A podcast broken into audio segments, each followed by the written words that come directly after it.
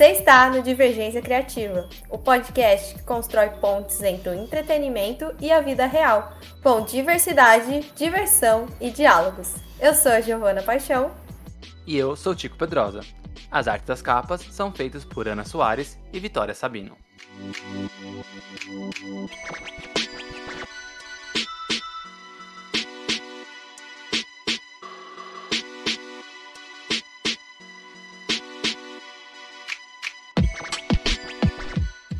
Ano passado, porque a gente é um podcast que aí tem mais de um ano, isso é muito chique. Af, af, af, af, af, af. A gente fez um episódio com uma artista bem plural. Então ela era desenhista, atriz, musicista, entre outras coisas que a gente também foi falando ali no meio do episódio, foi descobrindo, né? O nome dela é Camila Ferris e ela participou do episódio 27. E aí hoje a gente vai falar também sobre outra artista, mas eu vou deixar o Tico falar melhor. Exatamente, porque a pluralidade, ela não necessariamente precisa ser em vários aspectos artísticos, né? A gente não tem artistas plurais que, sei lá, é, é ator, musicista, ou músico, é, dançarino e, sabe, coisas são diferentes. Dá para ser plural em apenas um movimento artístico. E a convidada de hoje, ela traz justamente isso, né? Ela vai responder pra gente se dá para ser plural fazendo em aspas uma coisa só.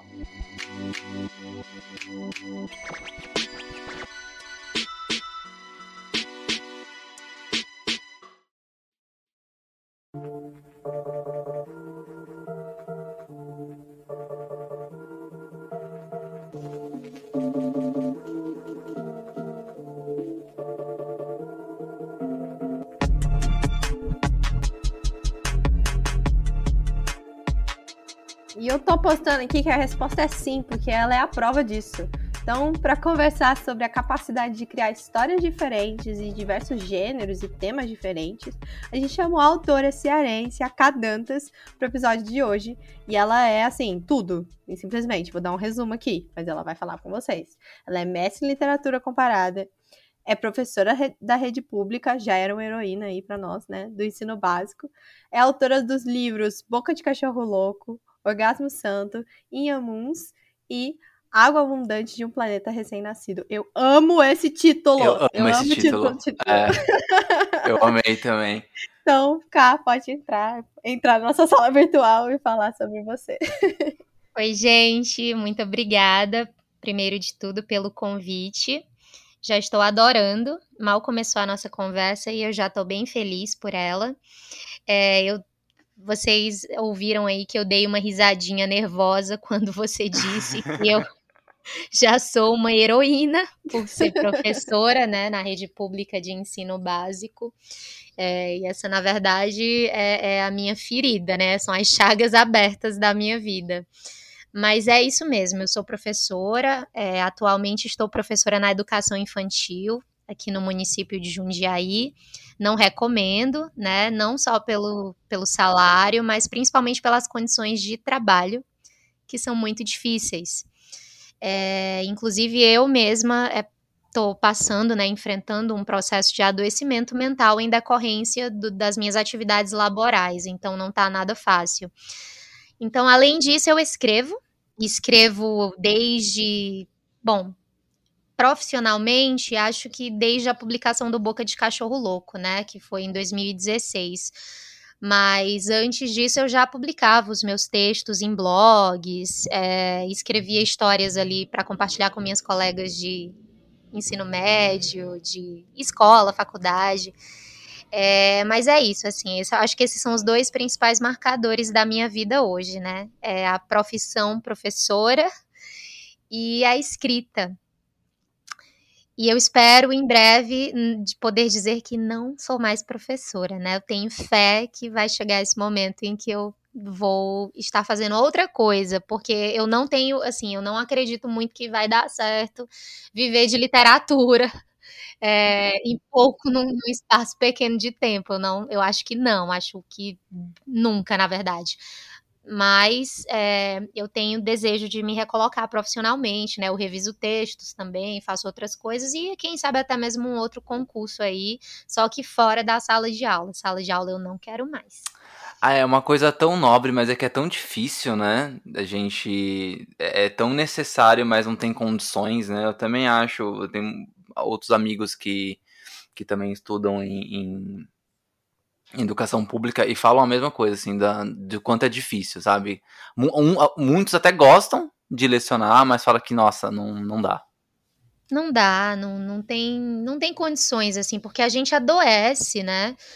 É, o ambiente é muito difícil, as salas de aula são lotadas, e aí você tem ali muitas crianças com contextos sociais é, de, de, muita carência, assim, às vezes de muita violência, como é o caso da escola onde eu trabalho esse ano. Então, eu nem sei se você chegou a ver, Tico, mas eu postei algumas coisas assim no meu Instagram. Teve dia que eu cheguei em casa com a roupa rasgada porque um aluno rasgou, né, a minha camisa. Já levei tapão, só esse ano, né? Tapão, chute, mordida.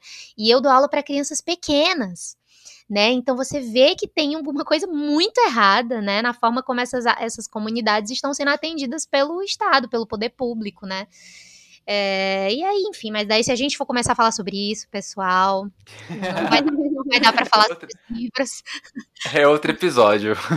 É, tem que ser outro episódio para falar da educação pública.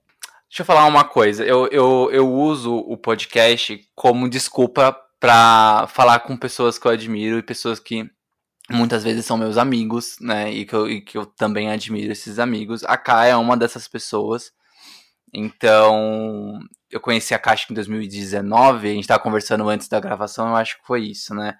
2019 foi no evento literário e ali eu comprei o livro dela e depois, pronto, eu já virei fã, né? Passei a acompanhar os outros trabalhos que ela veio publicando com o tempo. E eu sempre fiquei com essa dúvida, cara, de como, como foi seus primeiros passos na escrita, né? Porque assim, a gente. É, quem, quem acompanha seu trabalho, quem conhece você nas redes sociais, ou quem entrar agora, assim, e ver os seus livros, eles são muito diferentes um dos outros, né? E até mesmo os, tra os trabalhos que você escreve em blog, alguns textos mais mais próximos de não contos, mas ali mais próximos de artigos, algumas coisas são, são muito diferentes, né? Você consegue abraçar vários tipos de temas. Então eu, eu gostaria de saber quando foi começou mesmo assim essa paixão pela escrita, né? E quando você percebeu que ela poderia ser, se não uma profissão, porque a gente sabe o quanto é difícil, né, a viver só da, da, da criação de história, só da literatura, mas quando você começou a falar assim, não, é, é eu quero escrever livros, sabe? Eu quero, quero publicar coisas, quero ter meus, meus livros nas, na, nas minhas estantes também e nas livrarias. É a história da minha vida, né? É, eu gosto de responder essa pergunta dizendo que eu me, me entendi, assim, escritora, no sentido de posso contar histórias também a partir do momento que eu descobri que eu era apaixonada por leitura, né? E isso foi na infância ainda, quando eu era criança ali, desde que eu aprendi a ler, eu andar, passei a andar agarrada com, com livros. E na minha infância, a minha infância foi não foi fácil, assim, né? Em termos financeiros, digamos assim. A minha mãe não tinha condições para comprar livros. Isso sempre, né? Infância, adolescência. Eu fui ter dinheiro para comprar os meus primeiros livros depois que eu comecei a trabalhar, com 15 anos. Mas a, antes disso, eu basicamente lia livros que eu pegava emprestado, assim, com uma vizinha. Eu tinha uma vizinha fantástica, a Camila, nós somos amigos até hoje. A Camila me emprestava livro assim. Pode falar palavrão no podcast? Pode, quando pode. você quiser. Pode falar, pode falar mal do Bolsonaro também. Tem. Muito bom, então. A Camila, gente, ela me emprestava livro pra caralho, assim. Era. Eu me lembro que todos os livros do Harry Potter, sei lá, os... eu comecei com fantasia, né? Assim, a, a a desvendar uma grande quantidade de páginas foi com a fantasia que eu comecei. Então, os livros do Harry Potter, do Senhor dos Anéis. E aí, depois, ela foi me emprestando os clássicos da literatura brasileira. E aí, depois, clássicos da literatura mundial, tipo, sei lá, um Dostoiévski, uma coisa. E, e foi tudo ali a minha vizinha me emprestando. Ela me emprestava livros e também me, me deixava assistir a televisão por assinatura, né, que tinha na casa dela, que na época era uma coisa muito chique, assim. Eu, eu achava incrível que houvesse tantos canais e tantos desenhos, Nickelodeon e não sei o quê, e não tinha isso na TV aberta e eu não tinha acesso. Então, essa minha amiga foi uma grande responsável pela minha formação leitora e, e consequentemente, é, escritora também, porque eu escrevo porque leio, né? Eu, eu, eu, passei a escrever porque eu queria contar as minhas próprias histórias. Eu achava tão fascinante esse universo dos livros, de, de cada livro ter um, uma história diferente, um mundo diferente, situações, circunstâncias diversas que eu poderia viver através, né, de, de personagens, de uma infinidade de personagens que me permitiam sair da, daquele mundinho onde eu vivia, né, do condomínio onde eu morava, do apartamento pequenininho é, das dificuldades da, da, nossa vida doméstica. Então eu, eu, eu passeava, eu viajava, coisas que para mim só eram possíveis de realizar através dos livros, porque eu não tinha condições de fazer isso é, é, ali de verdade na vida real. Então os livros eles eles me, me abriram esse leque de possibilidades de fazer e sentir coisas incríveis, né? Ali na, no estado da imaginação, da fantasia. E aí eu senti vontade de escrever também. E eu comecei a escrever as minhas próprias histórias quando eu era criança. Eu me lembro que eu estava na segunda série. A segunda série hoje é. É a terceira, não é? Terceiro ano, né? Terceiro ano, é. Isso. Eu estava na segunda série ali com as minhas amiguinhas na escola, no Conjunto Esperança, e eu comecei a escrever histórias para elas. Eu escrevia e desenhava, viu? Eu ilustrava, um, um pavor. Eu desenho mal pra caramba, assim, horríveis os desenhos. Mas nós éramos crianças muito pequenas e, e, e nos bastava. E, e assim, foi quando eu comecei a escrever mesmo. E, e, eram muitas histórias, gente. Eu escrevia cadernos inteiros, assim, as minhas amigas adoravam. E aí elas coloriam os desenhos que eu fazia e ficava todo mundo ansiosa. Ah, e aí a continuação? É, folhetim infantil, né? Um negócio assim impressionante. e aí. Isso foi na infância e foi um hábito que eu fui levando, né, na adolescência, quando eu quando veio a internet e aí a, começaram a surgir os blogs e tudo mais. Então eu tive um blog, eu acho que eu tinha 15, 16 anos, eu estava já nessa época estudando no Instituto Federal. E aí eu criei um blog, ele chamava Sex, Prosa, um Chocolate, né? Três palavras em idiomas diferentes. Na época eu fazia uns cursos de idiomas e tal, e aí eu tava me achando, né? E aí eu comecei a postar nesse bloguinho vários contos, a maioria deles eram contos eróticos. Eu era adolescente, né? Estava escrevendo contos eróticos, mas existe uma explicação para isso. Porque uma adolescente evangélica, né, escreve contos eróticos. Na verdade, é, eu lia muito, isso foi uma influência da minha mãe. Ela nega isso até hoje, né? Porque a minha mãe ela é bem crenteira. Aliás, eu posso abrir um parênteses enorme? Eu, quem, quem, quem acompanha a, a, o Instagram da, da K, às vezes ela posta algumas coisas da mãe dela. Um diálogo no WhatsApp, uma mensagem no, no DM, falando de algum stories. A mãe dela parece a pessoa mais engraçada do mundo, só, só com esses recortes, assim, sabe? Eu, eu, eu adoro quando tem algum diálogo da sua mãe. E olha, assim, não é nada combinado, né? A minha mãe é realmente daquele jeito, ela realmente fala aquelas coisas, ela realmente abomina, assim, os livros que eu escrevo, menos o Inhamuns, o Inhamuns ela gostou. Mas, assim, ah, se tiver uma coisinha erótica, um negócio assim que as pessoas possam relacionar a mim, o boca de cachorro louco ela odeia. O orgasmo santo eu não preciso nem falar, né? Mas. Mas assim, a minha mãe, como eu falei para vocês, a gente não tinha dinheiro para comprar livros. E a minha mãe sabia que eu gostava de ler. E aí a bichinha, né, com, com muita boa vontade, ela trazia para mim às vezes aqueles livrinhos que você encontra em banca de revista, as Júlias, Biancas e Sabrinas, que eram livros baratíssimos. Você comprava assim, sei lá, por centavos, né, um real, nem sei, acho que, que menos, porque você conseguia vender de novo na banca e comprar os livros usados. Então, às vezes ela trazia esses livrinhos para mim e ela achava que eram histórias açucaradas, assim, bobinhas de amor, mas não era, gente. Tinha várias coisas, assim, descrições sexuais e tórridas. E aí É, eu amava.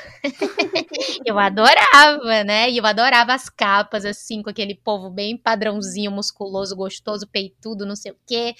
E aí, criança, né, virgem, mas cheia de imaginação, cheia de vontade de fazer as coisas. Criança não, gente, perdão. Eu já tava ali na pré-adolescência, né? Acho que 11 anos. E aí aquilo ali me influenciou muito, influenciou muito a minha escrita. Então, quando eu entrei na adolescência, é, criança não, pré-adolescente. Era criança, assim, né? 11 anos. O menino rei que eu dou aula de 11 anos são uns, uns, uns criança bocoió. É. Então, assim, é... Então, assim, é, é, isso influenciou muito a minha escrita. Daí, quando eu fui escrever, eu comecei a enveredar, né? A, a, a passear por essa coisa do erótico. E era engraçado, porque, assim, o, o que eu conhecia de sexo era o que eu via sei lá, meu, na, na Band Privé, sabe? Assim, no, nos, nesses livros que eu tinha lido, porque eu era virgem, eu me casei virgem, inclusive, com 19 anos, né? Então eu não tinha muita noção do, de como era, mas eu gostava de escrever. E o meu blog fazia o maior sucesso, assim, eu me lembro que na época ele tinha milhares de visualizações por semana, gente. Isso para um blog. Era muita coisa. Era muita coisa. E eu era uma desconhecida, né? Eu não postava minha identidade no blog. Ele era um bloguinho assim de. de... Ninguém sabia quem que estava escrevendo, só as minhas amigas, quem me conhecia. Era alguma, era Miss Monroe, eu assinava como Senhorita Monroe, né, fazendo referência a Marilyn. E aí, é, e aí longa história, né? Eu sei que esse blog eu acabei me casando, Aí, não, antes de casar, eu arrumei um namoradinho muito ciumento. E aí esse blog deu briga.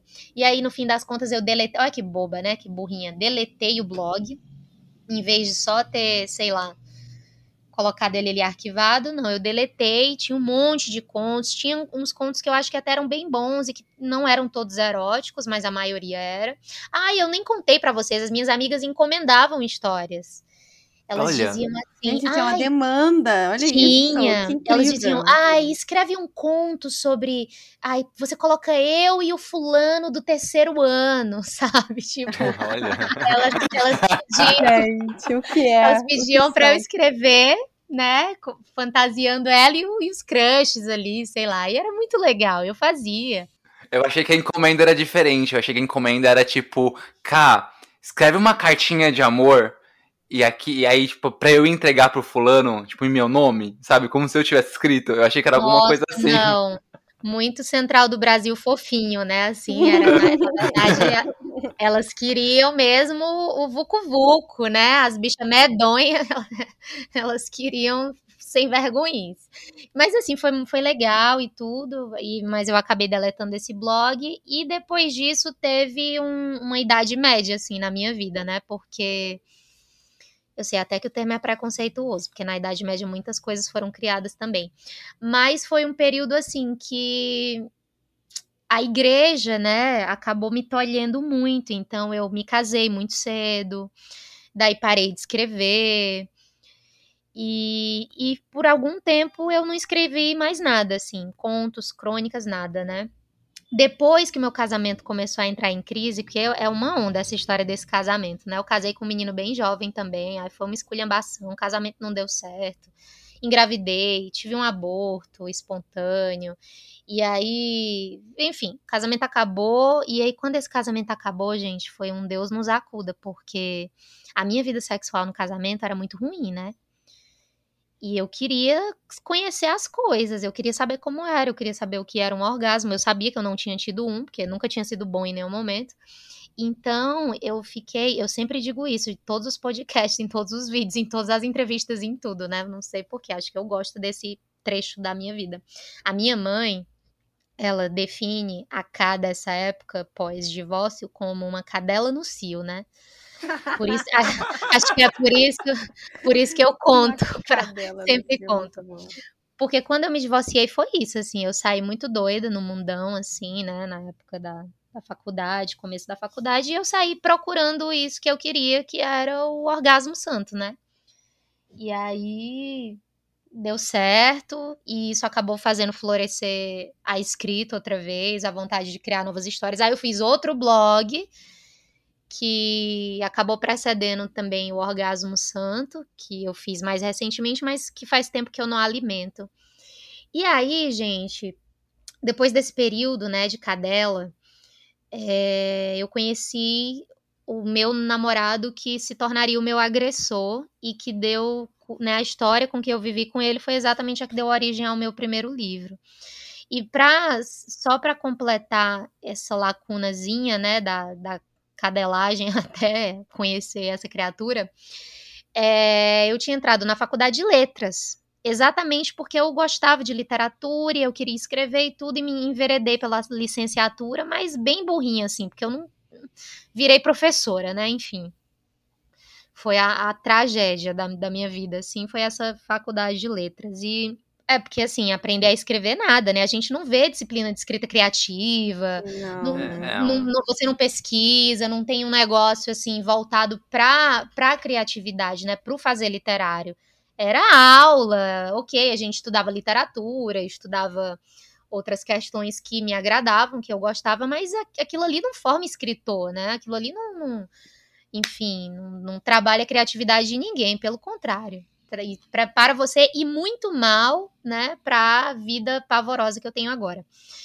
E aí virei professora e tudo, e foi exatamente na profissão professora que eu conheci é, esse rapaz que se tornou meu namorado e então meu agressor. Olha, eu nem, nem tinha feito essa reflexão ainda, mas ô profissão para me trazer coisa ruim, pelo amor de Deus. Só coisa boa, graças a Deus, gente. Olha só que bênção.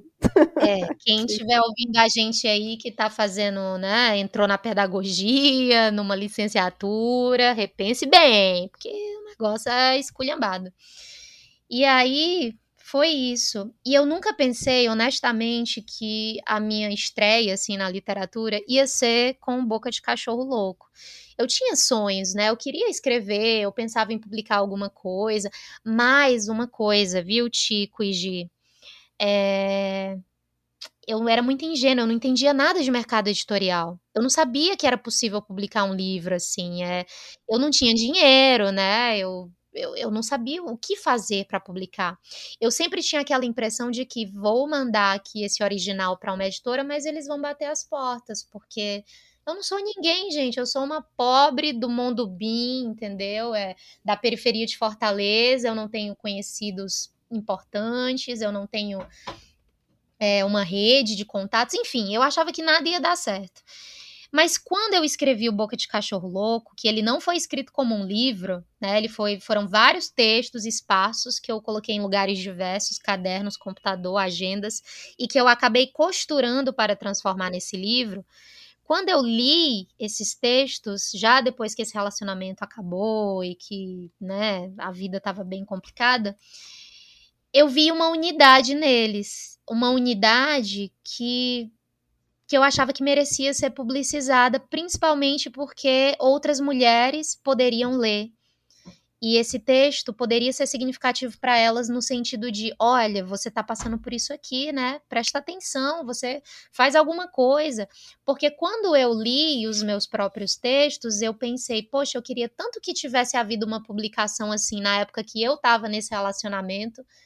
Talvez teria sido bom para mim se eu tivesse lido algo assim, porque quando a gente está no relacionamento abusivo, a gente pensa que não vai sobreviver se esse relacionamento acabar, né? A gente pensa que a gente não consegue viver sem essa pessoa, que o mundo, a vida, o sentido das coisas, que tudo vai acabar se essa pessoa não estiver na sua vida, mesmo com toda a violência, com os maus tratos, com toda a dor, enfim. E aí foi aí que veio a ideia de eu publicar o Boca de Cachorro Louco.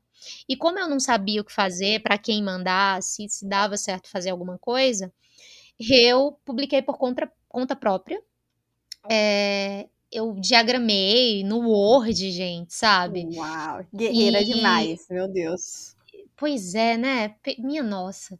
E aí eu imprimi as cópias desse livro numa gráfica universitária, sabe? Dessas que tira xerox dos textos que a gente lê.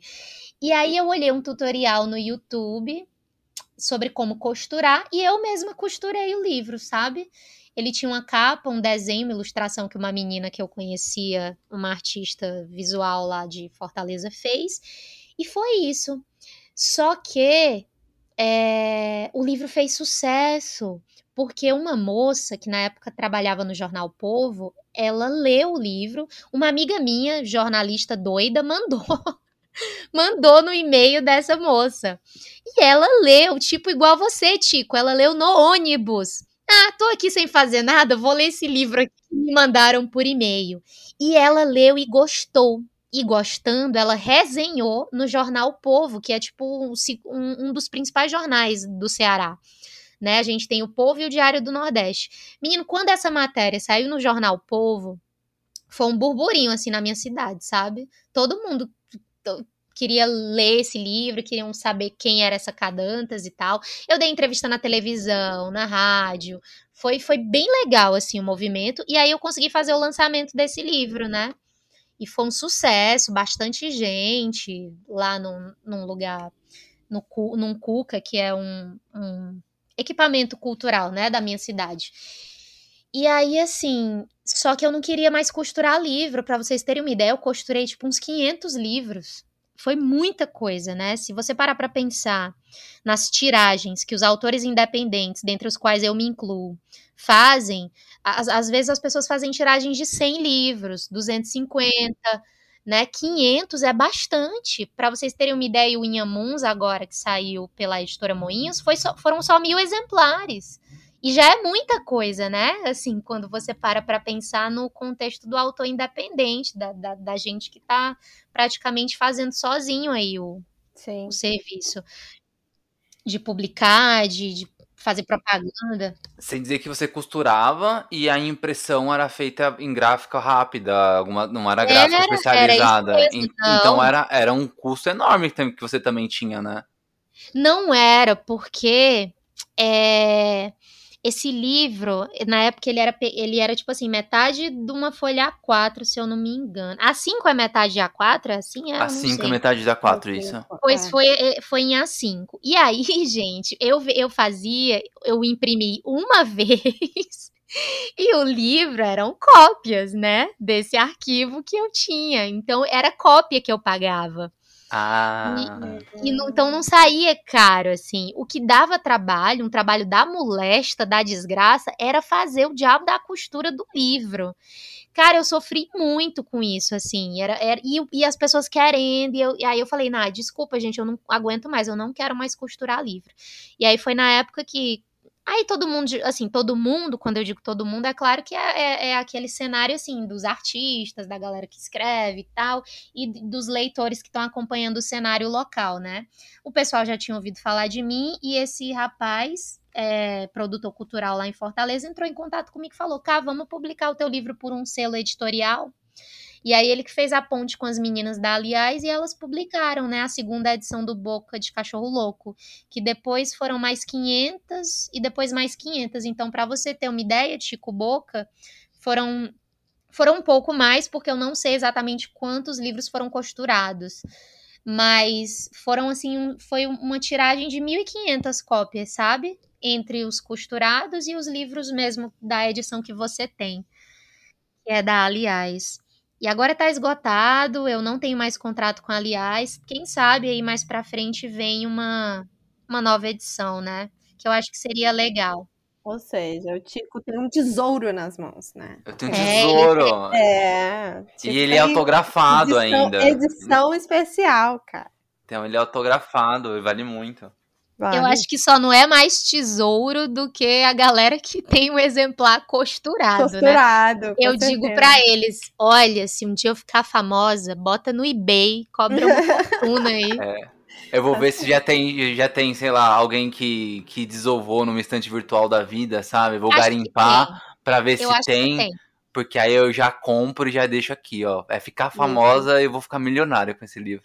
Eu acho Não, muito legal quando eu encontro meu livro em sebo, viu? Eu confesso para vocês que eu acho o máximo, assim. Eu acho que é, é, um sinal de sucesso quando o livro começa a circular dessa forma underground. É muito legal.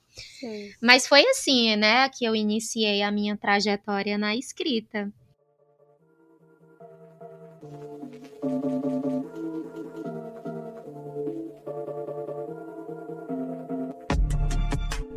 E você comentou que a escrita do Boca de... Gente, esses nomes são, assim, simplesmente... Boca de cachorro louco. Assim, cada título, uma história. Então, o Boca de Cachorro Louco, você foi escrevendo enquanto estava nesse relacionamento? Sim, é isso? foi assim mesmo. É, o Boca de Cachorro Louco era, era é, é praticamente um diário, sabe? Porque eu tava lá nesse relacionamento e eu não tinha muita eu tinha muita vergonha, na verdade, de contar o que estava acontecendo, né, para as pessoas que me conheciam. Só teve uma amiga que, que ficou sabendo assim, realmente de tudo, que ele tinha me batido, que tinha acontecido várias, várias e várias situações de maus tratos. Eu cheguei a ser agredida num shopping, sabe, assim, na, na frente de todo mundo. E e aí eu não deixava ninguém saber. Então eu escrevia porque eu precisava desabafar de alguma forma, né, sobre aquilo que estava acontecendo. Foi assim que esse livro nasceu. Ele tem textos que foram escritos durante e também depois desse relacionamento, né? Que eu continuei escrevendo, é, como eu me sentia e o que estava acontecendo. E aí, tal hora, eu juntei tudo e publiquei. E essa eu acho que é um receio, né, de, de, quem sofre violência, né, de, não sei, eu não sei se é um, um medo de não ser bem acolhida, se é uma vergonha, né, tem todo um sentimento ali que as, as pessoas realmente se sentem assim, mas você colocou num livro, como foi compartilhar isso depois, né, porque foi depois que você publicou, né, depois de já ter passado como, como é ter a sua vida basicamente exposta ali dentro de um livro? É, e ela é, tá, tá bem exposta mesmo, né? Acho que por isso que é, essa é uma das razões pelas quais a minha mãe odeia, assim. Mas eu, acho que foi mais fácil do que eu esperava, sabe, Gi? Porque eu achava que. É claro que houve houve julgamentos, houve pessoas que, que falaram coisas maldosas a meu respeito e a respeito do livro. Teve gente que disse, por exemplo, que eu inventei, né? Que a história era mentira, que eu só estava querendo chamar atenção e etc. Mas eu acho que isso era um pouco esperado, né? Só que o, o, feedback positivo, o apoio que eu recebi foi imensamente maior. Então, isso acabou, essas esses comentários maldosos, né, agressivos, acabaram se tornando insignificantes, assim, diante de, de, de, tantas coisas incríveis que aconteceram depois que eu publiquei esse livro. Aí eu, eu, eu deixei para lá, assim, eu, eu não fiquei preocupada com o que as pessoas diriam, por causa das descrições, sei lá, da minha vida sexual, das descrições de violência. E eu não fiquei preocupada com isso. Eu acho que até porque tem uma coisa muito legal que acontece. Esse livro, é, é um texto autobiográfico de não, não ficção. Não é. Inclusive, hoje em dia tem muita essa coisa da autoficção, né? Eu não sabia nem o que, que era isso, nunca nem tinha ouvido falar quando Boca foi escrito e publicado. Mas eu não considero absolutamente o Boca de Cachorro Louco um texto de não ficção, porque, assim, mesmo que a escrita é, tenha sido ali um pouco romantizada, isso se deve ao fato de eu estar profundamente apaixonada, né, pela criatura, e não porque eu quisesse é, trazer ares ali ficcionais para a história que eu estava vivendo. Pelo contrário, ela é muito sincera, né, tem coisas ali que, que eu, enfim, eu não consegui nem mexer porque eu, eu tinha receio de que qualquer intervenção que eu fizesse fosse exatamente quebrar essa coisa do, da não ficção do texto. E aí, o que eu ia dizer que acontece que é legal é que quando eu, quando eu publiquei esse livro, parecia que a história não era mais minha, sabe, gente? Parecia assim que tinha sido outra pessoa, outra Karine que tinha vivido aquilo ali. É como se eu tivesse lançado um feitiço assim sobre a minha história de terror, né? Tá presa naquele livro e se tornou mais uma história dentre tantas outras histórias de tantos livros publicados por aí. Tanto que, quando o Boca de Cachorro Louco foi publicado, eu não conseguia muito assim, me aproximar dele, nem ler e reler as coisas, porque eu tinha receio de que esse é, afastamento, isso de estar apartada da minha história, eu tinha medo de que isso se quebrasse e voltasse tudo outra vez. Só que não, deu, deu certinho, assim, eu consegui de alguma forma me desvincular dos sentidos dessa história e tentar olhar para ela de um jeito assim, não, agora ela tá na mão do leitor, o leitor atribui a ela o sentido que ele quiser, né? Então eu acabei ficando um pouco confortável com isso. Esse livro ele foi um remédio de muitas formas, né? É muito legal isso. Tem um, tive, eu tive um professor de roteiro que ele falava a seguinte frase, né? É, quando a gente escreve alguma obra e faz alguma coisa e a obra sai, ela é lançada, ele falava que virou texto. Era essa frase. Virou texto. Né? Não é mais seu, não é mais sobre você, até quando ele é autobiográfico, né? Virou texto, tá na mão do leitor. É ele que vai entender da forma que ele quiser, é ele que vai interpretar da forma que ele quiser, não tem mais nada a ver com você, né? E eu acho legal que, que mesmo sendo algo autobiográfico, é, eu nunca escrevi nada assim, né? E aí você traz essa experiência e o quanto isso é é, é, engraçado porque também vira só texto quando é autobiográfico, né? Exato. É, ai, com certeza, né? Depois que alcança os leitores, é tanta coisa que acontece, tantos sentidos, os significados que esse texto vai ter, assim, para cada pessoa são muito diferentes. E por, por mais que, que haja intenções no texto, né, aquilo que a gente espera e tudo mais, mas é, é depois que chega nas mãos assim dos leitores, é, vira uma riqueza sem fim, e é isso mesmo. Isso fez a mim fez muito bem, né? Reconhecer isso. Essa necessidade de se apartar desse texto enquanto um fato da minha vida, porque é, são fatos muito dolorosos, né? É, foi uma história muito dolorosa, muito difícil. E ainda falando dos livros que a sua mãe gosta muito, tem, tem o orgasmo. Lista, lista, de favoritos da sua mãe. É, o seu segundo livro é o Orgasmo Santo. Que aí você sai de, de um livro autobiográfico que tem sim é, cenas é, explicadas né, sobre sexo. Né, bem, bem esmiuçadinhas ali, explicadinhas. Tem algumas, alguns textos assim. Só que aí você vem do Orgasmo Santo com contos eróticos, alguns mais românticos, outros realmente mais mais sexuais mesmo, né? Você, você trafega muito bem a, nesse, nesse tema, e aí você consegue abraçar vários aspectos dele. E aí, e também um livro com ilustrações lindas. Como é que foi sair do Boca de Cachorro Louco e falar assim: vou escrever putaria? Eu já gostava, né, de escrever putaria é, desde a adolescência ali, como eu contei para vocês, mas o orgasmo santo ele teve um objetivo muito acertado, que foi o seguinte: quando eu comecei a organizar a publicação desse livro, eu já estava escrevendo em Amuns. E eu queria muito, gente, poder falar de uma outra obra que não fosse mais o Boca de Cachorro Louco, né? Eu queria poder. Porque, assim, com Boca de Cachorro Louco, recaíram sobre mim algumas expectativas dos leitores das leitoras, que eram a K é uma mulher feminista, é, sobrevivente, né, de uma relação abusiva, e ela é aqui uma espécie de porta-bandeira desse tema. Então, ela advoga, né, pelos direitos das mulheres, é, contra a violência, enfim, contra a mulher. E eu queria um pouco falar sobre literatura apenas, sabe? E então, quando eu comecei a escrever o Inhamuns, eu já tinha o blog Orgasmo Santo e tinha vários textos lá que eu achava legais, eu achava divertidos, tanto no sentido de, de explorar o erotismo, né? Porque eu gosto muito de, de usar metáforas, principalmente para falar do ato sexual. E o Orgasmo Santo tem muito isso. É, e tem textos bem humorados também, dentre outras coisas. E aí o que que acontece? Eu estava escrevendo o Inhamuns e o Inhamuns ia demorar um pouco ainda para ficar pronto.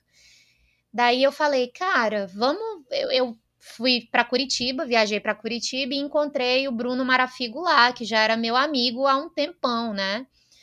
E daí eu falei com ele, e aí, Bruno, vamos publicar um livro, cara. Tá, eu tenho uns contos aqui, tu ilustra, a gente publica.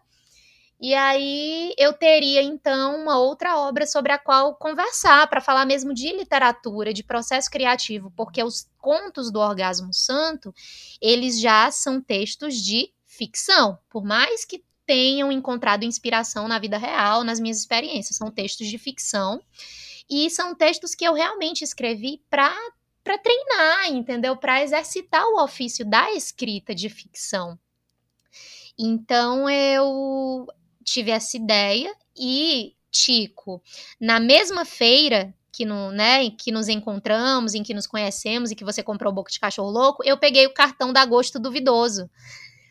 E aí, Agosto Duvidoso, né? Entrei em contato com eles por e-mail e falei do projeto. Olha, eu tenho aqui esses contos, eu tenho aqui esse amigo que ilustra, e a gente queria publicar. Daí eles aceitaram, acharam muito legal o projeto, só que aí veio o babado do financiamento coletivo, né?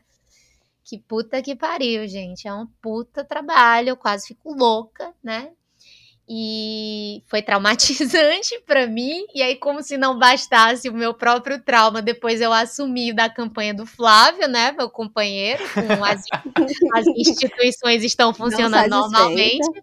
Pois é, né? Como se já não bastasse. Não, é um trampo. Financiamento coletivo é, é a, a, campanha de divulgação é um trampo. E você estava escrevendo em Amusa ainda, então eu imagino que você achou assim: ah, vou juntar uns contos aqui para ter outra publicação e vou terminar o meu romance. Que nada, você teve que parar de escrever para fazer a. Tive, tive. Então. Tive, totalmente. E vou confessar outra coisa para vocês, né? Não apenas por causa do financiamento coletivo, que, como você falou, um livro tão bonito, né? Que tem as ilustrações muito fodas do Bruno Marafigo. Eu gosto do Orgasmo Santo, eu acho um livro leve, divertido. Eu acho que tem textos é, que, ao, ao, mesmo tempo que tem esses textos mais leves, tem textos que são muito poéticos ali. E, e acaba, é, se você parar para pegar todos os meus livros, desde o Boca de Cachorro Louco até o Águas Abundantes agora, eles têm esse fio do erotismo, né? Eles estão unidos por esse fio, assim é, desse trabalho com o erótico, com as metáforas, né? Só que aí o que acontece? Teve o financiamento coletivo do, do Orgasmo Santo, que foi um sucesso, foi super divertido. Nossa, fui super atacada, perdi milhares de seguidores. Ganhei outro. Eu lembro da campanha, tem uma foto de que era muito boa, que era você vestida de freira, só que era uma, era uma era uma, roupa, era uma roupa de, de sex shop, né? Não era. Era uma roupa de sex, sex shop, shop, exatamente. É, em cima de uma moto, assim, como fosse fazer entrega, sabe? Delivery. Essa uhum. tem, mas eu tô vestida na foto. Porque, assim, eu fui muito super denunciada, caíram várias fotos, né? O povo muito doido, assim. Foi e nessa era, época era... que o seu Instagram, ele, ele ficou fora do ar ou foi depois? Foi por outro motivo? Não, foi depois. Foi o... depois, Quando né? eu perdi o Instagram, não foi fora do ar, eu perdi mesmo, assim. Ele eles apa... é, cancelaram lá minha conta, eu tive que recorrer, né? Implorar, pelo amor de Deus mas eu perdi o Instagram foi por razões políticas, na verdade, né? Eu tava muito fora Bolsonaro o tempo todo, 24 horas por dia. Gente, a época, assim, né? É, ali desse começo do governo desse desgraçado foi, foi muito louca, assim. Então, eu, eu, ao mesmo tempo que eu tava ali falando dos meus livros e tal, eu tava o tempo inteiro descendo cacete, esculhambando. E eu não tenho mais civilidade. Eu falo isso para todo mundo, assim. Eu não tenho mais paciência. Ah, Por exemplo, não tenho mais, não. O Flávio, o Flávio consegue, né, conversar, argumentar com as pessoas, ouvir, etc. Eu não consigo, gente. Eu mando tomar no cu sabe? Olha, vai tomar no seu cu, você é burro, eu não aguento mais, não sei o que. Eu, eu não consigo, eu fico muito nervosa. E eu tava desse jeito no Instagram. Tudo eu ficava esculhambando o povo, né? Aí eu sei que a minha conta caiu, eu tive que implorar aí pro, pro, pro Zuckerberg devolver, deu certo depois de um tempo, foi um mês, eu acho, eu fiquei sem Instagram, né? Mas aí, isso foi, inclusive, foi uma coisa engraçada, porque quando saiu o edital do PROAC, que foi pelo edital do PROAC que eu publiquei o Inhamuns, né? Eu tive um dia, tava faltando um dia para acabarem as inscrições, o meu Instagram voltou. E eu precisava do meu Instagram, porque o meu Instagram é praticamente o meu portfólio, tá tudo registrado lá. E eu precisava ver essa linha de tempo de todas as minhas realizações literárias, né? Daí eu sentei com Flávia, a gente fez ali em 24 horas esse projeto muito rapidamente, do jeito que deu. E deu certo, consegui, e, e o Inhamuns foi publicado graças a isso também. Mas eu preciso confessar uma coisa a vocês. O Tico falou: ah, você achava que escrever seu romance e veio o financiamento coletivo. Não só o financiamento coletivo, gente, mas a sala de aula acabava comigo, né? Para vocês terem assim uma ideia, eu não conseguia escrever quando eu chegava em casa, eu só conseguia escrever nas aulas de escrita criativa que eu estava fazendo em São Paulo na época, e às vezes na sala de aula tava lá o menino tocando terror, derrubando tudo, quebrando tudo, causando e vinha alguma parte da história que eu queria contar. Aí eu ficava desesperada, né? Pegava um papel, uma caneta, me desesperava para anotar ali na aula, os meninos se batendo, se matando, beliscando, chute, voa cadeira, voa mesa, e eu aqui agora, eu salvo a vida do menino ou eu escrevo o meu livro. Aí a gente foi foi muito louco assim. E o livro bem, né, numa situação difícil, sofrida para poder ser escrito, mas aí depois no outro ano já veio a pandemia, né? Aí eu confesso para vocês que no isolamento, no começo, quando eu ainda estava boa da cabeça, eu escrevi muito, eu, eu adiantei muita coisa, né? Produzi muita coisa assim do livro. Depois não, foi só adoecimento, dedo no cu e gritaria, né? Só, só é porque depois foi foi, foi caos. o caos, foi muito difícil. É, é engraçado que para mim foi muito parecido, assim, até os primeiros meses de pandemia, acho que até maio, quando eu tava terminando o roteiro do, do Prisma, é, foi a mesma coisa, assim. Eu terminei a primeira versão em março do roteiro, e aí o desenhista começou a ilustrar, e aí eu quis mudar algumas coisas, assim, e em maio eu fiz a, a última versão do roteiro, né? Até ali tava tudo bem. Menina, dali foi pra frente. É, dali pra frente, não conseguia escrever uma linha direito, assim, sabe? Ficava muito difícil para mim. Até hoje ainda é, né? Só que hoje tem outras questões, né? Não tem um pós-pandemia, mas também tem. É, a, a, o fluxo de trabalho aumentou muito por estar tá trabalhando em casa. Então, é, é outra dinâmica, mudou bastante coisa. É, para mim foi um pouco parecido também. E, apesar de eu ter conseguido escrever muito ali no começo, é porque eu tive férias compulsórias, aconteceram algumas coisas que eu acabei tendo um tempinho. Mas depois as aulas voltaram, aí era aluno escrevendo de madrugada, de manhã, de tarde, de noite, toda hora. E, e aí depois, gente, quando voltou assim para a escola, aí foi a, a treva, sabe? Inclusive foi quando eu comecei a adoecer, foi nesse retorno aí, né, depois da pandemia. As escolas estão uma loucura, e lotadas, né, e aquela confusão. Enfim, mas consegui terminar o Inhamuns. E o Águas, olha, olha só, né? Para explicar como é que eu consegui fazer o Águas também, porque apesar de tudo, é o tempo inteiro publicando, né, Tico? o Águas foi assim, gente. Eu conheci o Flávio em 2020, ali para junho, mês de junho, né?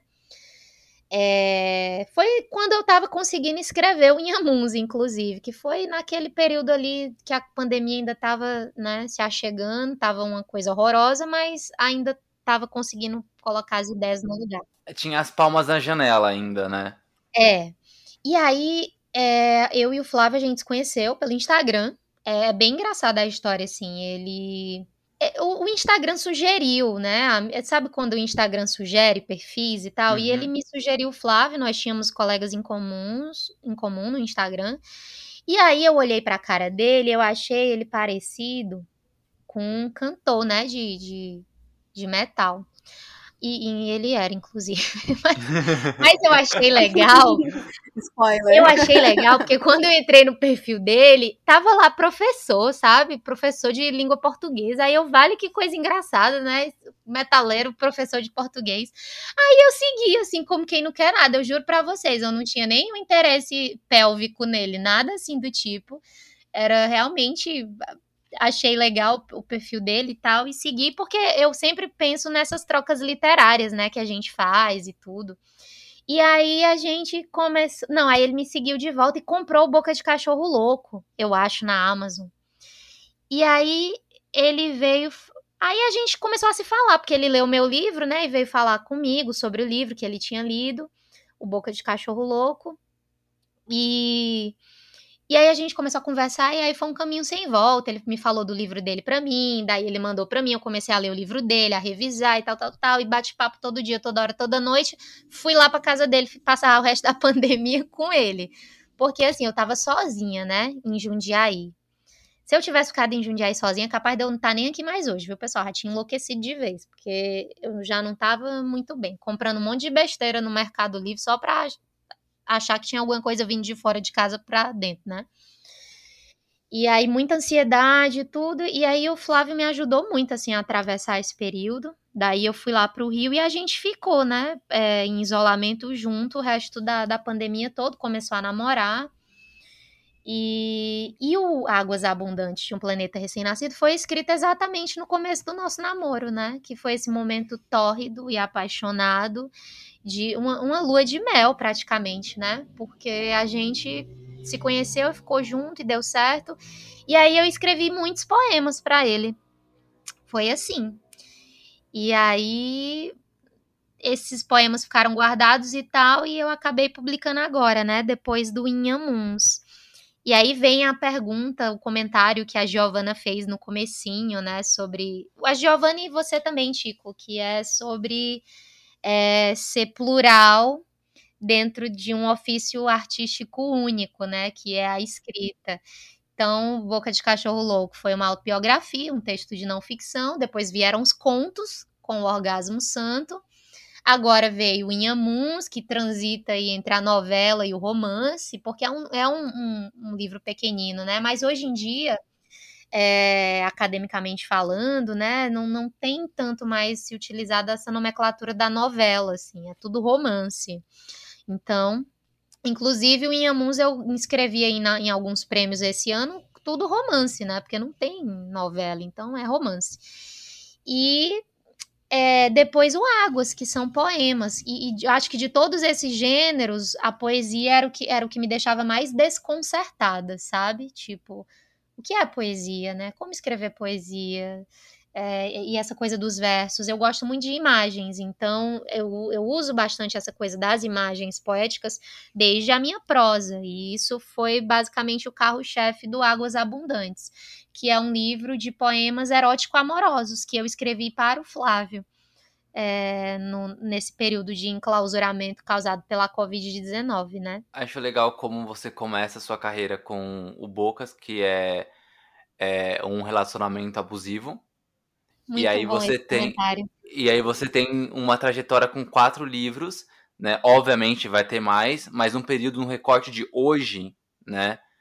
É, o seu último livro é o Águas, e aí ele é um relacionamento que você tá no momento de paixão, que você tá na lua de mel, que você tá conhecendo e conhecendo coisas, e assim, conhecendo tudo ao mesmo tempo, que você estava conhecendo ele, você estava conhecendo o Flávio, né, você estava conhecendo a dinâmica de morar junto com alguma pessoa nova, né, não que você já não tenha morado antes, mas era uma pessoa nova, então a dinâmica é nova, né, em um ambiente novo, que era a pandemia, numa cidade nova, num estado novo. Tudo então, novo, é verdade. Tudo novo. Tudo né? Novo. E aí você traz essa, essa lua de mel completamente de coisas novas, né, pro texto. Acho legal quando a gente traz, traça esse paralelo entre os quatro livros e as duas pontas. Esse comentário é ótimo. Teve uma, um um rapaz, né, um colega nosso de clube de leitura que leu o Águas Abundantes e esse foi o comentário que ele fez, que ele achou lindo é, traçar essa linha temporal entre os livros, exatamente porque eu parti desse relacionamento abusivo e aí fui me libertando ali na minha literatura, né, pelo Orgasmo Santo, depois o Inhamuns, e de repente culminou com Águas, que é um livro de poemas amorosos, né, um, é uma história feliz, inteiramente feliz ali, e bonita, e lúbrica, enfim, mas do jeito que é para ser o, o que é uma experiência amorosa, né, que é uma experiência sem, sem dor, sem violência, sem desrespeito. E eu achei muito legal, porque você fez esse comentário agora que é, diz o mesmo também, né? Que, que esse rapaz trouxe. E eu não tinha pensado nisso, gente. eu não tinha feito essa reflexão.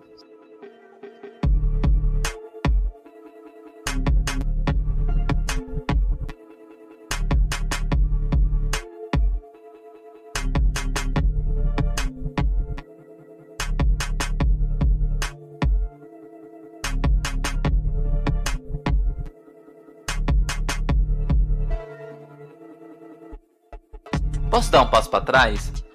Claro. É, falar um, um pouquinho do, do Yamus. Eu, eu terminei Gente, de, é mesmo. Terminei de ler ele recentemente, né? Eu tinha começado a ler um pouquinho lá no começo do ano, e aí eu fiz uma coisa que eu não gosto, que é deixar o livro do canto, porque o mundo não deixou eu ler o livro. E aí eu peguei ele de novo, agora nesse, nesses últimos últimas semanas, né? Reli o comecinho e foi. Né? Tava com tempo e foi. E eu gostei muito que você traz uma assinatura muito peculiar na, na, na, na, na sua forma de escrever o romance, né?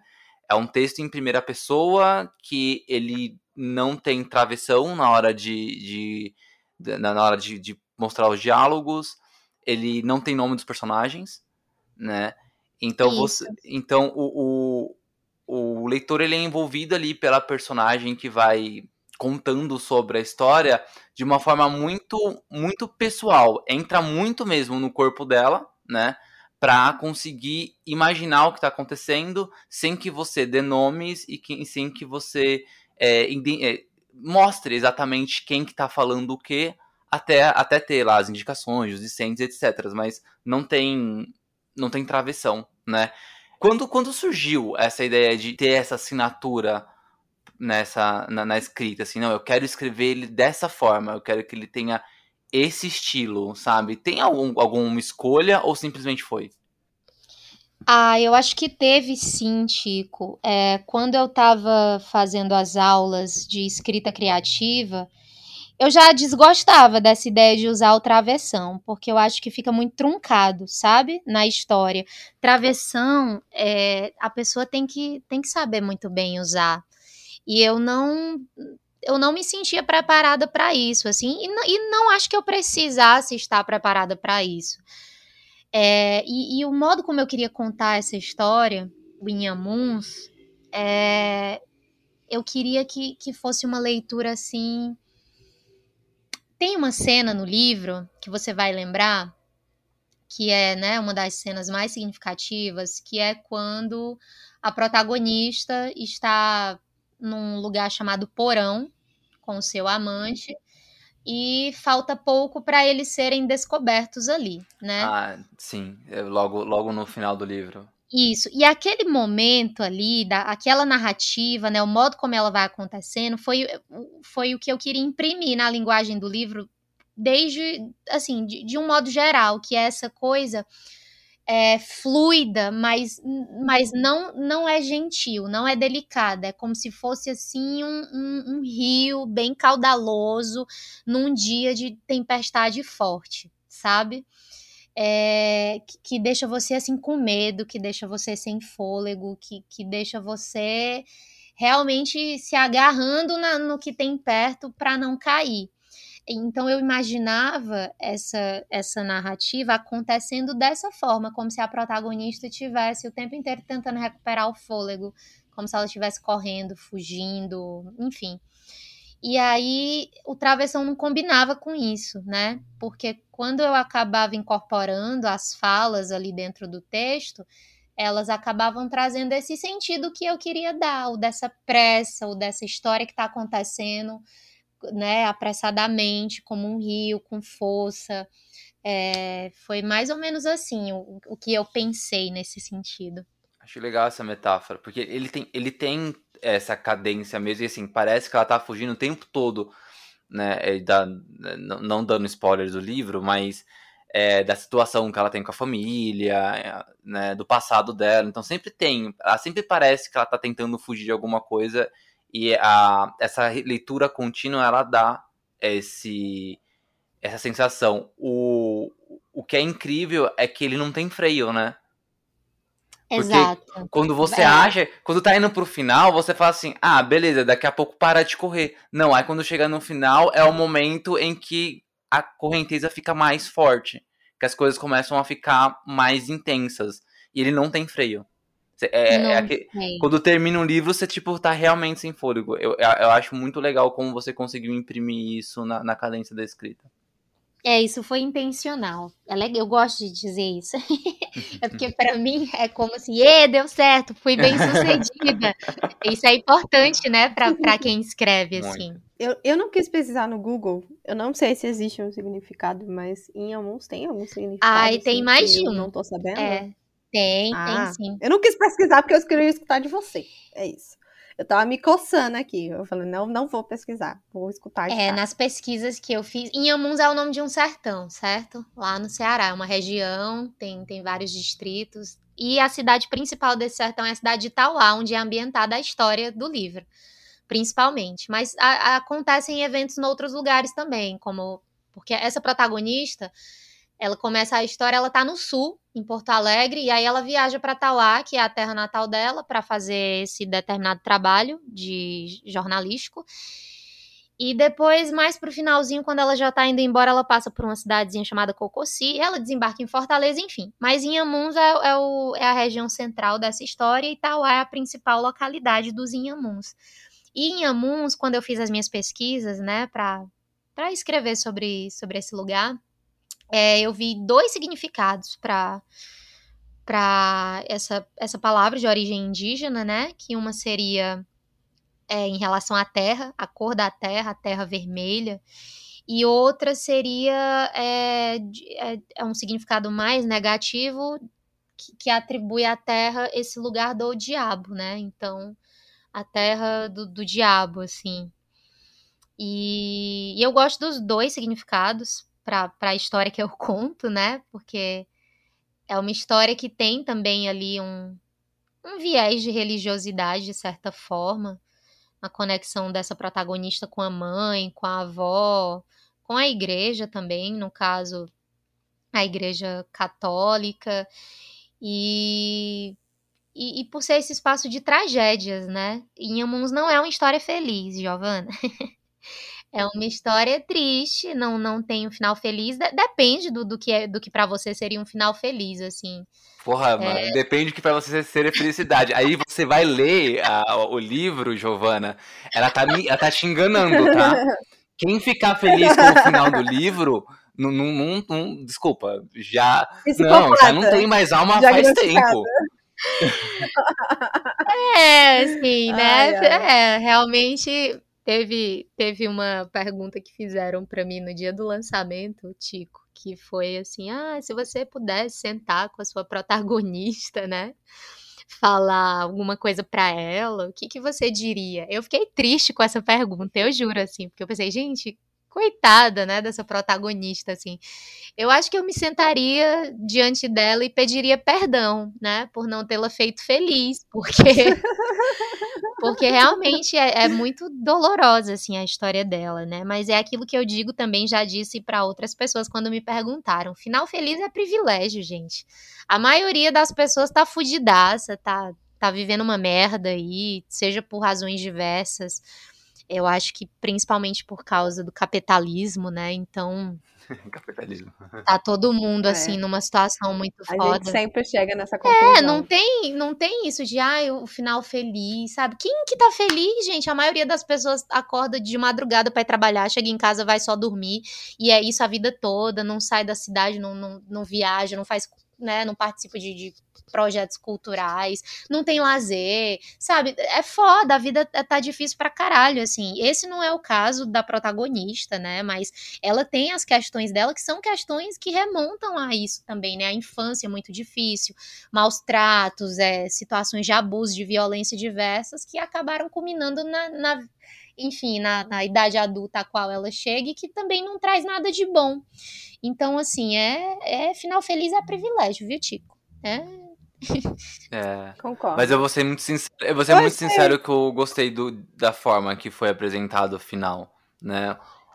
É, saudável, é, saudável. Eu, eu acho que é, é, é, bom, é bom a gente, sei lá, ter uma, uma um balde de realidade de vez em quando, assim, mesmo na ficção, sabe? É, a Disney acostumou é, a gente mal, sabe? Pensar que tudo tem conto feliz. Não, nem tudo tem final feliz, não. Tem muita gente aí se fudendo. É, eu, é eu tô tentando, viu, Giovana? É, eu tô escrevendo um romance novo, né? Que, que é inclusive um romance que eu quero submeter também ao PROAC esse ano. E eu tô tentando, eu juro para vocês que eu tô tentando, assim, me esforçando do fundo do meu coração para não transformar esse romance, assim, numa carta, num manifesto niilista, né? Porque o Flávio. Esse romance virou um O inteiro. Flávio diz isso de mim, assim, né? Que, ai, porque eu não tenho, gente, esperança em mais nada, não. Eu acho que tu- tudo que acontece, assim, notícia que eu leio, eu olho pro Flávio e digo, ai, o ser humano precisa ser ex- extinto. Mata todo mundo, devolve o planeta pros índios, pros bichos e pronto. Vamos, o resto tem que se foder. Tico falou isso recente. Eu falei, né? Não foi? Eu falei isso recente. é. Eu, tô na mes... eu acho que eu tô na mesma vibe da, Pois da a K, vibe porque a, é essa.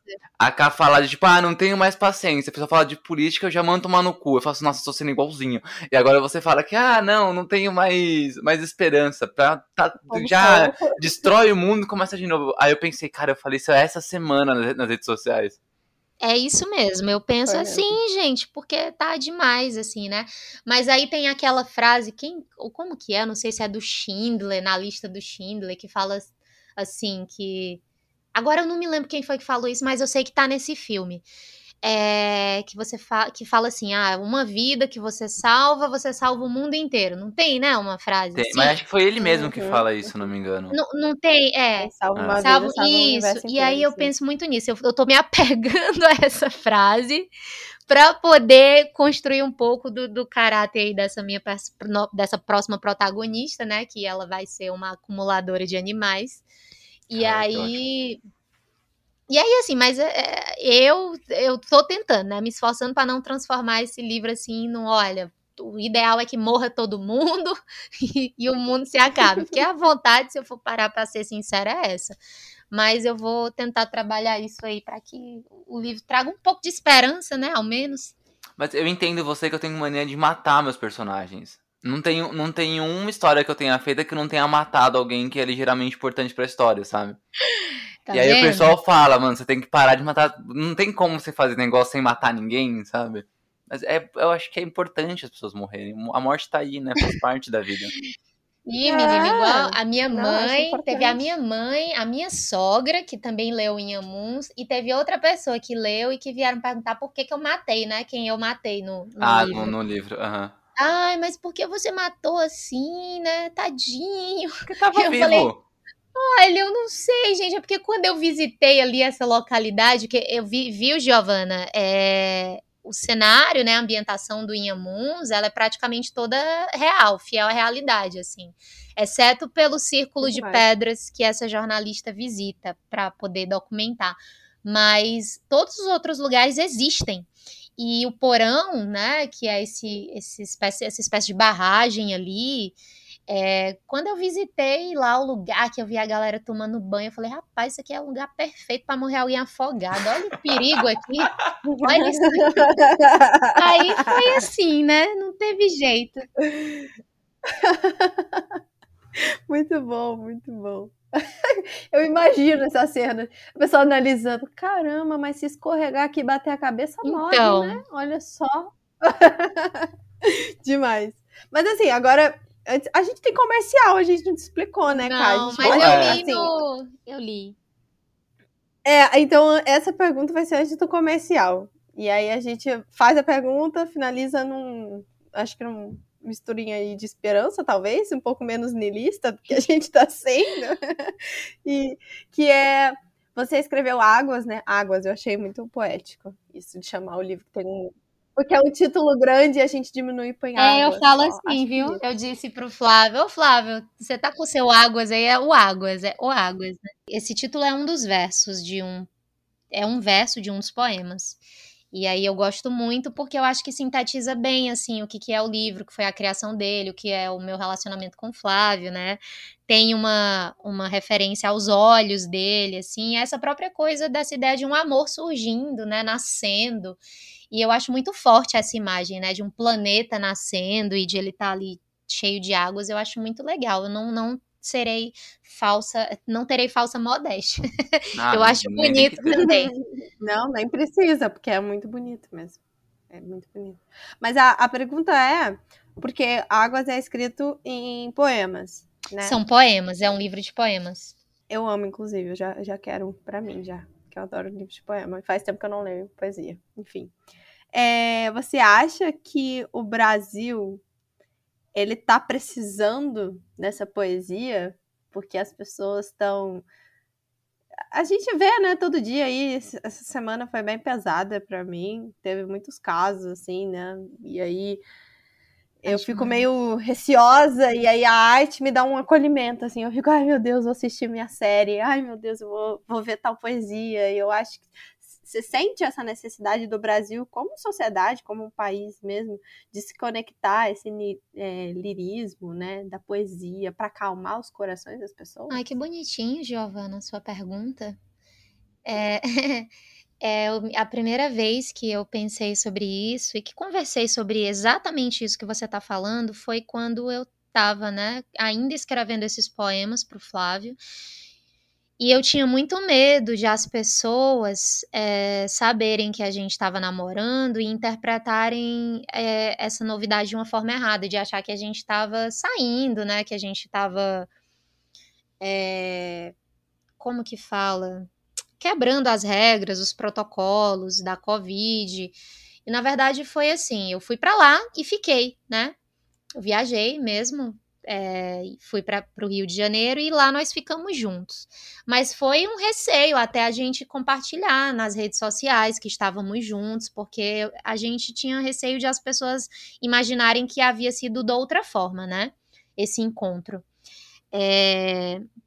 E aí, na época, eu conversando com um amigo meu que também é poeta, o Renato Pessoa, um poeta cearense, ele falou, né, que, que na verdade é, o que nós fazíamos ali, de estar juntos, de, de eu estar escrevendo o livro, era a, uma forma de a forma de transgressão mais potente que nós tínhamos para o mundo de hoje, porque era transgredir pelo amor, né? E ele falou isso, assim, que em tempos de ódio, de tudo que está acontecendo, né, desse governo de merda, assassino. É, o amor ele ele alivia, né? Ele salva, ele cura, ele cuida. Então eu achei isso muito bonito quando ele me falou isso. Eu fiquei contente com essas palavras. E eu acho que sim, Giovana, eu acho que, que é exatamente isso, né? Que em tempos de ódio, é, o amor ele é uma arma muito importante, né? Ele é uma arma, mas eu não, mas eu não falo isso para dizer que a gente tem que ficar só nas notas de repúdio, não, viu? Das coisas. Eu acho que tem que ter fogo, tem que queimar as coisas também, porque isso aí também é uma, manifestação de amor, né? De amor pelo próximo, pe, pelo outro, assim, pela, pela pela nossa cidadania, enfim, pelo exercício dos nossos direitos, eu acho, só para deixar claro, né?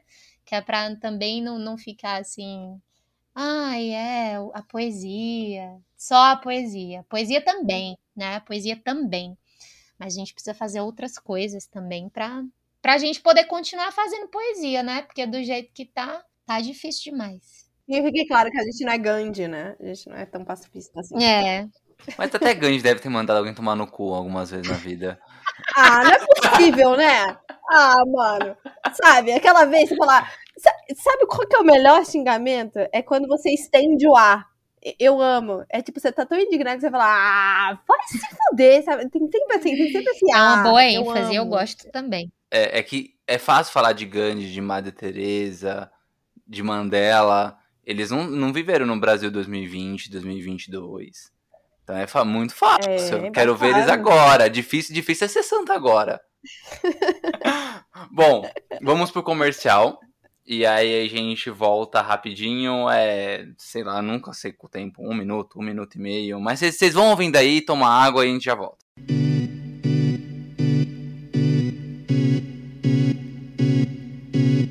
Ei você, me conta uma coisa.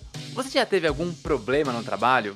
ou teve contato com alguma história de alguém que sofreu humilhações dentro do trabalho, ou que vivenciaram momentos absurdos com chefes destratando, sendo preconceituoso ou visando o lucro acima do lucro? É, eu também. E é por causa disso que nós, aqui do Divergência Criativa, pensamos em fazer um quadro só para falar sobre essas histórias e esses problemas dentro do mercado de trabalho.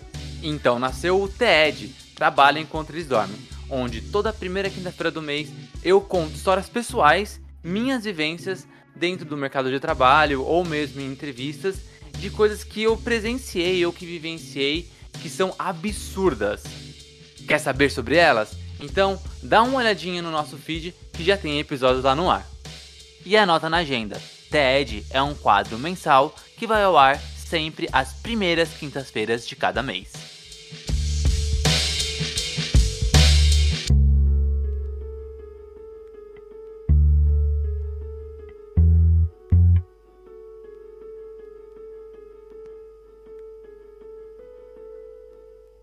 Voltamos. E aí, uma coisa, uma coisa interessante, cara, que a gente, antes do comercial, a gente tava falando sobre a necessidade do, da, do poema e da poesia em momentos difíceis e tudo mais, né? E aí eu lembro que o livro que eu tô lendo agora é o livro do Flávio. E... Ah, mesmo? é. Ai, que demais. E, é, e cara, é, é, eu tô bem no começo ainda, mas é um livro é, com um futuro meio distópico, né? Tipo, deu merda é o futuro que vai acontecer se a gente não resolver essa questão nas urnas agora, hein? É um futuro possível. E aí a gente fala da necessidade de, de poema. Eu tô lendo um livro de um futuro possível, um futuro ruim, e falo, caramba, cara, poderia estar lendo um poema agora, sabe? Mas o livro é muito bom, tá? É, não, tô, não tô dizendo que é ruim, mas é, e tá... é um livro difícil de ler, é, né? É, e não, e é uma semana também complicada. Teve o caso do. do, do... É, é ruim até de falar, né? Da, da morte por, por asfixia que aconteceu no Camburão. Então, tipo. Teve é, a chacina no Rio. Teve a chacina no, no Rio, Rio, Então tem, são, é uma semana que a gente tá gravando. Né, o episódio vai, vai, vai ao ar daqui a duas semanas depois da gravação, mas a gente tá gravando uma semana um pouco difícil né? Então. Sim. Ai, é isso, é isso. Poemas, poemas, poesias. É, não, eu queria deixar aqui a minha anotação assim, sobre essa semana. Essa semana tá tão foda que Angela Davis tá parado aqui do meu lado. E eu fui assistir Heartstopper, porque eu não tava conseguindo lidar. Angela Davis aqui, Mulheres, Raça e Classe, tá parado. Eu não consigo ler ele, porque eu leio me dá um gatilho e eu fico assim, eu leio antes de dormir, então se eu ler eu não vou dormir. Então eu, eu larguei um pouco Angela Davis para respirar e tô assistindo. Aí eu finalizei hoje, inclusive, Heartstopper, que é o, a série da Netflix sobre um romancezinho gay. Hum, amo! E aí eu calentei meu coração aqui, e aí agora vamos seguir, né? Mas essa semana tá foda. Essa série tá, tá fazendo sucesso, né? Olha. Gente, maravilhosa, recomendo muito. Eu não recomendo a série porque eu não assisti, mas eu provavelmente vou ver em algum momento. Agora eu recomendo muitíssimo fazer isso que você fez, porque. Olha, quando eu tava, né, passando por esses momentos difíceis na sala de aula, eu chegava em casa, eu, eu só queria chorar, né, morrer. E assim, não dá para fazer outra coisa, não dava para ler, sabe? Escrever, imagina. Aí eu ligava a Netflix e ia ver a série mais boba que tinha, assim, mais açúcar, água com açúcar, bobinha, fofinha, legal. E, e era ótimo, sabe? Assim, para melhorar meu humor, para me distrair, inclusive. É importante demais a gente fazer essas coisas, né? Porque não dá para ser produtivo o tempo todo, ficar aprendendo, lendo e e refletindo sobre coisas sérias o tempo todo, ainda mais quando a gente está afundado, né, numa semana como essa, por exemplo, que, pelo amor de Deus, é difícil até você entrar numa rede social, numa coisa, porque tá lá, né, as imagens, os vídeos e, e, e aí ao mesmo tempo vem uma sensação de impotência, é tanta coisa, é muito difícil. Bom, Vamos, vamos falar de coisa boa? Vamos. Já, já, falou, já, já, falou, das suas obras, agora a gente vai falar um pouquinho é que falar das suas obras sem falar de você é impossível, né? Você fala muito sobre você, porque as obras elas são vinculadas ao autor, não tem como. Né? Você fala assim, ah, não, nasceu, né? É, a não ser que você seja Chico Xavier e psicografe, né? Mas não é o seu caso. É, tem contexto, né? Tem, tem contexto. processo criativo, tem muita coisa envolvida. Tem, tem algum gênero, cara, que você queira escrever que você ainda não escreveu, né? Dentro desses quatro que são tão tem, tem uma linha muito próxima entre eles, é você escrevendo, claramente, mas eles são diferentes, né, entre si. Tem algum que você fala, putz, quero fazer isso daqui ainda? Bom, É, acho que outro gênero propriamente não. Eu escrevo crônicas às vezes, mas honestamente eu não tenho pretensão de publicá-las. Acho que talvez nunca. E só que eu gostaria muito de conseguir escrever um romance de, de mais fôlego, assim, sabe? Porque o Inhamuns, ele é pequenininho. O livro que eu tô escrevendo agora e provavelmente os próximos dois romances que eu vou escrever também não vão ser compridos, né? Mas eu tenho, talvez esse seja assim um, um desafio para o futuro. É, escrever um romance longo, né? De fato. Tipo um tijolo desse aí que o Flávio escreveu.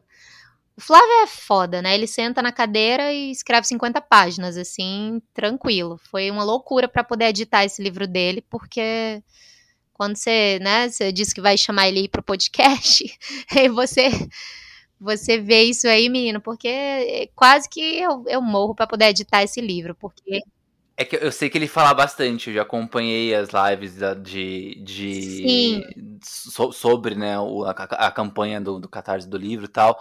Então, que bom que ele só lançou um por enquanto, porque aí dá para gravar um episódio de 3, 4 horas tranquilo com ele. pois é, eu não consigo, gente, assim, escrever desse tantão, sabe? A, a, as histórias, quando eu acabo estruturando e planejando, elas já, já vêm mais ou menos com uma estrutura pequena mesmo. E, e eu gosto desse formato dos capítulos curtos, sabe? É, eu gosto tanto de ler assim, quanto gosto de escrever. Mas talvez acho que para o futuro eu, eu, gostaria sim de escrever um romance bem longo, sabe? Boa, eu também quero ler um livro seu bem longo. Porque não dá para ler o livro em uma menos de uma semana. Orgasmo Santo eu demorei para ler dois dias. O Orgasmo Santo é pequenininho também. Ele é pequenininho, é. É que você tem que ler degustando, né? Assim, por exemplo, um livro de poemas eu gosto de degustar. Quando eu vou ler, eu leio um poema um dia, aí no outro eu leio outro, vou marcando, vou sublinhando, leio com Flávio. É, eu acho que poema dá para fazer isso. É que, é que eu sou. Eu, eu, vou colocar a culpa no signo, tá? Mas eu acho que a culpa não é do signo. Mas é que eu, eu sou ariano. Então, eu, eu sou muito bom de começo. Quando eu vou começar alguma coisa, eu começo. E aí, como seus livros são curtos, eu começo e logo acabo. É, eu sou ariana também, mas não entendo nada disso. E eu, menino, você vê aqui a minha escrivaninha, tem um monte de livro, porque eu leio várias coisas ao mesmo tempo, e eu leio de bom um capítulo por dia, você acredita? Olha ah, Tem, então tá é, sabe essa autora que é famosérrima, né? A Helena Ferrante e tal. Eu comecei a ler os livros dela, né? Li o primeiro. Gente, parece que eu tô assistindo uma novela. Eu leio aqui um capítulo, amanhã eu leio outro. É uma série gigante, assim. E é, é. ótimo, porque a escrita dela é bem assim, dinâmica, sabe? Realmente ela se desenrola de uma maneira que parece que você tá vendo ali um, um, um, projeto audiovisual, não, não apenas escrito. E mesmo assim, é, é, eu, eu não consigo. Eu não sei, eu não sei se é porque eu tô velha e cansada e porque dessa minha profissão horrorosa de professora, mas eu não consigo mais devorar, sabe, as coisas assim. Eu vou devagarzinho. Não fala que você tá velha, não, que é, não, não, velha não. É, o, é porque não é a idade, é gente. É o espírito, entendeu? Eu tô acabada, eu tô acabada, assim. É, e, e, eu lhe digo com toda certeza, é resultado da minha profissão. É, são as dores nas costas. Eu tô com uma dor nas costas enorme também, que para mim é esse o, o, o sinônimo de velhice dor nas costas, é, enxaqueca, sabe? Insônia. Nossa, se eu vou começar a enumerar aqui, Ave Maria, vai é outro podcast. e assim, saindo da literatura, mas não tanto, né? Mas assim, a uhum. gente fez o famoso stalk, né? Então a gente, eu inclusive cheguei até o perfil da sua mãe tá seguindo, tá seguindo com essas tias também. Já mandou, mandou mensagem Sim. na DM, pediu o zap. Vi o, o, Instagram dela, ela tem uma fotinho lá do Inhamuns, né? Fofíssima. Super orgulhosa, Sim. adorei. E nessa busca aí, né, a gente viu que você tem um posicionamento político, né? Então, muitas vezes puxado pro, pro feminismo e você faz questão de colocar isso. E você sente que tem alguma dificuldade maior ali no meio literário por você ser mulher? E qual que é a importância de você mesmo talvez tendo isso, né? E aí, spoiler, sempre tem, né, gente? Enfim. É, qual que é a importância de você ter essa voz ativa tanto nas redes sociais quanto nos seus livros também, né? De estar tá trazendo esses assuntos. A gente falou aí de conto erótico, de amor, né? Porque às vezes o amor é muito proibido também, né? Você viver esse amor é muito proibido. Qual, qual é a sua importância nesse tudo? Giovana, sempre tem essa, essa coisa da dificuldade por ser mulher, né? A gente. Isso tem mudado aos poucos. A gente está vendo aí um cenário da literatura contemporânea brasileira em que muitas mulheres têm sido lidas e tem o um movimento das mulheres que escrevem e do Leia Mulheres, que, que acontece no Brasil inteiro, né? E é muito legal que, que essas iniciativas estejam acontecendo, porque elas dão mais espaço, né, para essas vozes múltiplas e diversas dessas mulheres pelo país todo. Mas a gente sabe que. É, bom, a gente sabe que o cenário ainda é dominado por aquele perfil de homem branco, hétero, de classe média. E mesmo quando a gente fala das mulheres em si, a gente tem também essa quantidade muito grande de mulheres brancas e hétero e de classe média, classe média alta, sabe?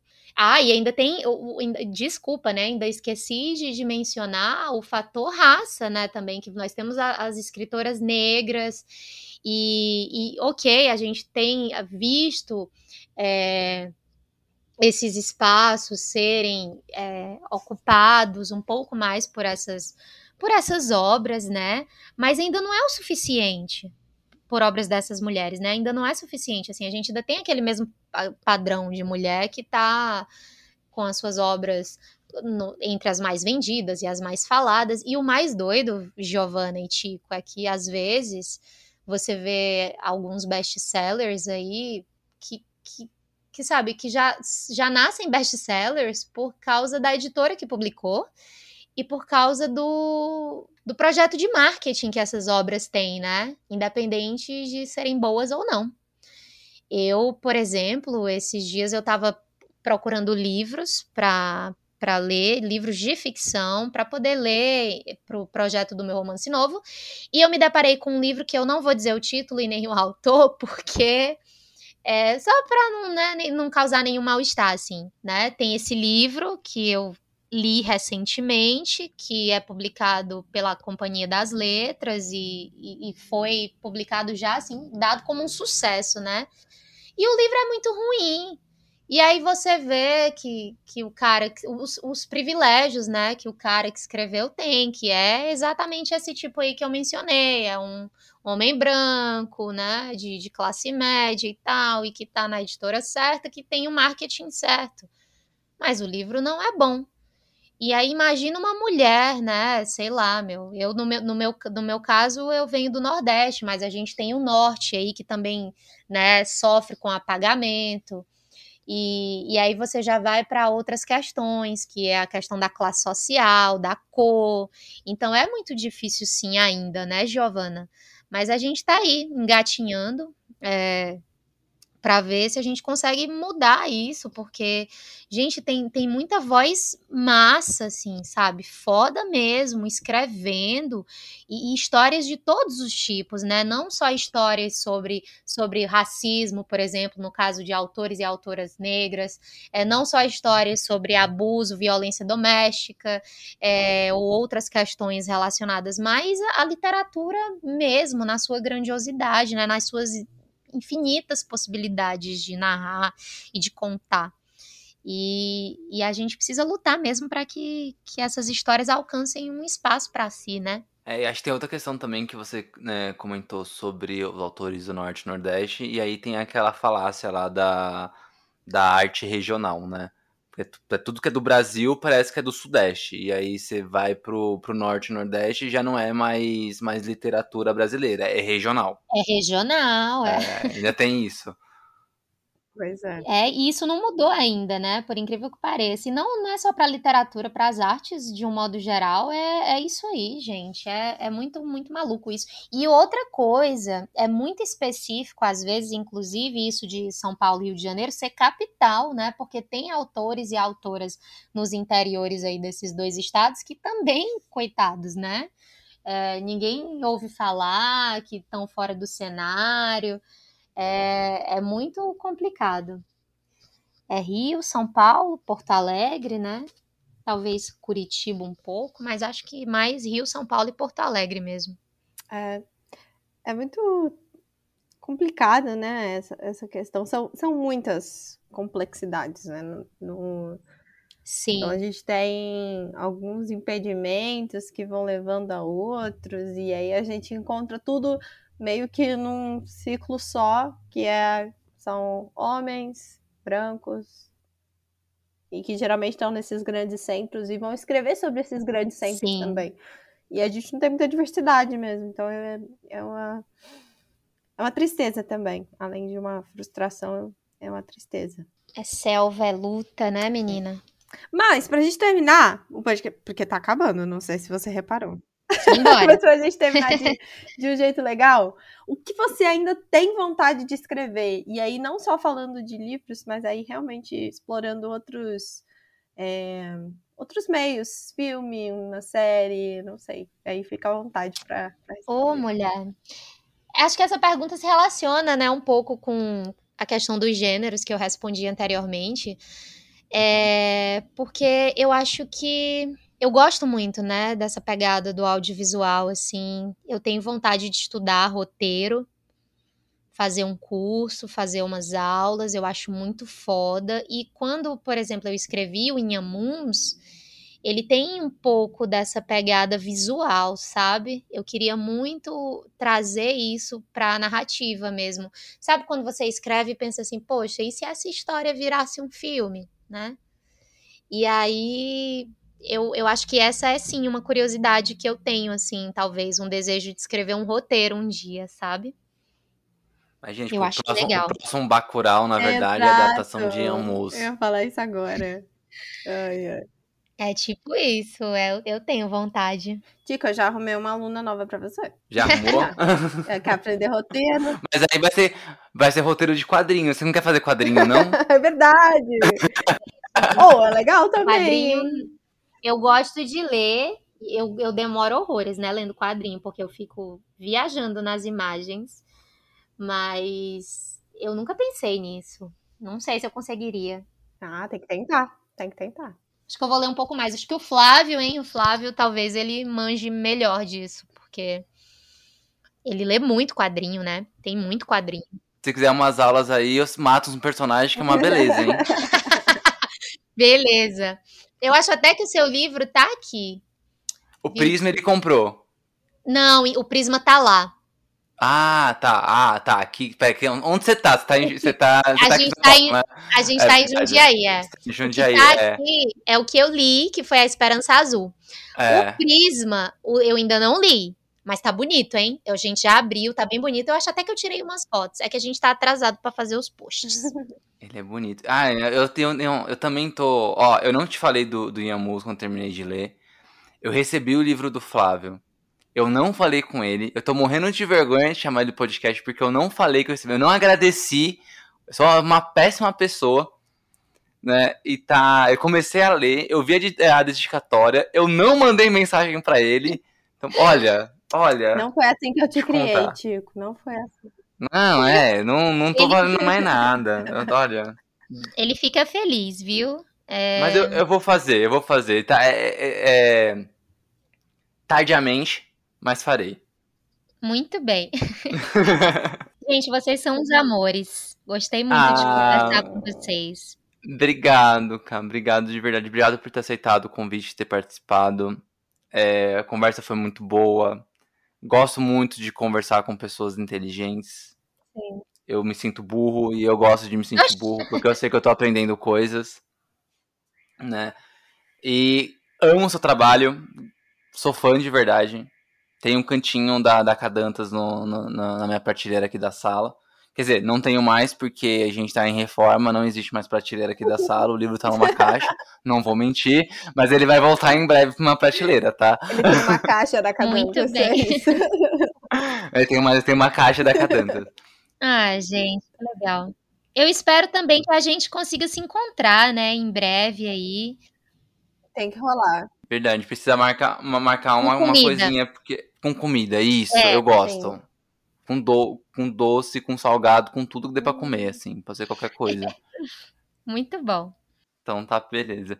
Gente, obrigado, Gi. Obrigado também por mais uma semana. Ah, antes da gente terminar, Cá, fala os seus arrobas e contatos, onde a gente te acha, se quiser te achar. Instagram, eu acho, né? Eu até tenho ali umas páginas no Facebook, mas mesmo que nada. Então, Instagram, que é a rede onde eu tô mais ativa, que eu vou falar bem pausadamente, porque senão fica estranho. É arroba conta K, e esse K são três letras, tá? K, A e H. Não pode falar muito rápido, senão fica feio. Então, conta K, arroba conta K, segue lá no Instagram, acompanha o trabalho, os livros, e é isso. Show. Agora sim, agora sim, podemos terminar, tá tudo certo. Agora sim, podemos terminar. Até semana que vem, gente. A gente A se gente ouve. se ouve. Até. Até!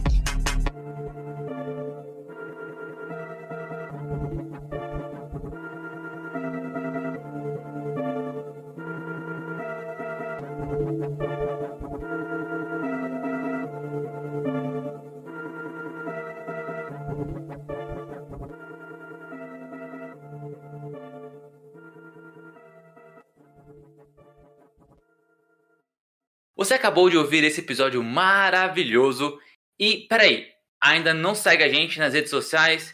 Então tá esperando o quê? Podcast, arroba Divergência Criativa, ilustradoras, arroba anarte.soa com dois N's e itsartv, e apresentadores, arroba paixão.gil e arroba tico underline pedrosa.